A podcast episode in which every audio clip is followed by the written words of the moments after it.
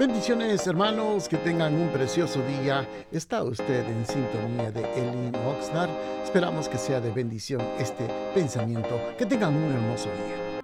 Bendiciones amados hermanos, que tengan un precioso día. Saludándolos el día de hoy. En este hermoso día que nos ha regalado el Señor, queremos meditar en un pequeño pensamiento. Y para ello vamos, o les invito a que abramos la Biblia en el proverbio número 29 del día de hoy y en el versículo número 1 dice la palabra del Señor, el hombre que al ser reprendido se vuelve terco, de repente y sin remedio será quebrantado. Le hemos llamado, amados hermanos, a este pequeño pensamiento eh, la advertencia del Señor. Eh, este pasaje nos habla acerca del hombre que al ser reprendido se vuelve terco. Todos nosotros cometemos errores una y otra vez siempre somos personas que, al igual que el pueblo de Israel, cometemos muchos errores y creo que como personas siempre estamos en eso de que nuestro anhelo de querer hacer el bien, pero instintivamente como somos de carne, somos humanos, cometemos a veces el mismo error una y otra vez. Pero nos olvidamos de que si cometemos tantos errores, algún día tenemos que enfrentar las consecuencias. Porque la Biblia habla claramente, hermanos, todo lo que el hombre siembra también cosechará. Y si realmente alguien nos está llamando la atención, en este caso el que nos llama la atención es la palabra de Dios.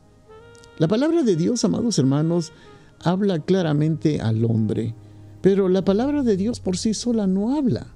O sea, la Biblia no habla por sí sola, va a utilizar a hombres y mujeres que van a tener que darnos una enseñanza a través de su palabra, una instrucción, quizás sea directa o indirecta, pero a cada uno nos va a hablar el Señor acerca de las, de las, vamos a decirlo así, de los rechazos, de, las, de los errores que cometemos.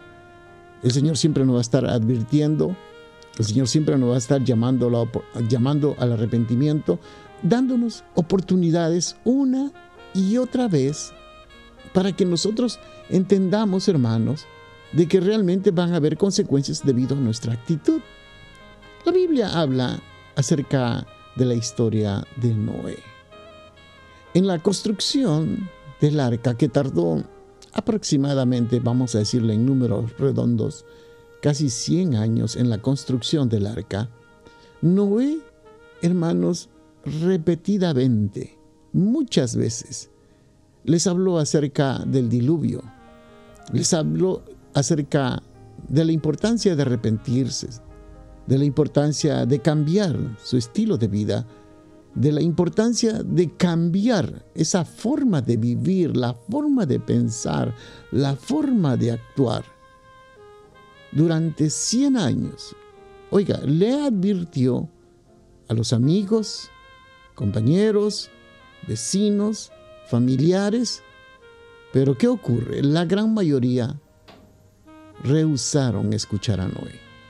Prácticamente lo rechazaron, lo tildaron de loco, se apartaron, se burlaban de él, Prácticamente, hermanos, usted conoce la historia de Noé. Llegó el día en que cayó la lluvia que tanto se le había advertido. Hermanos, y así vino la desgracia. Por eso dice el proverbio que hemos leído, de repente, sin remedio, será quebrantado. Estaba oyendo hace años atrás una historia que me llamó mucho la atención Dice que era una mujer que oraba constantemente por una persona, por un varón, que le invitaba a la iglesia, le invitaba a cambiar su estilo de vida, lo invitaba a reaccionar que ese estilo de vida no agradaba al Señor. Y un día ella le dijo a él, ¿no crees que ya es hora de entregarte al Señor? Y él prácticamente le contestó, ¿y qué ha hecho él por mí? Y eso parece ser que tiene que ser algo el Señor por la vida de las personas y prácticamente así la gran mayoría de personas pensamos que Dios tiene que hacernos un favor para poder seguirle a Él.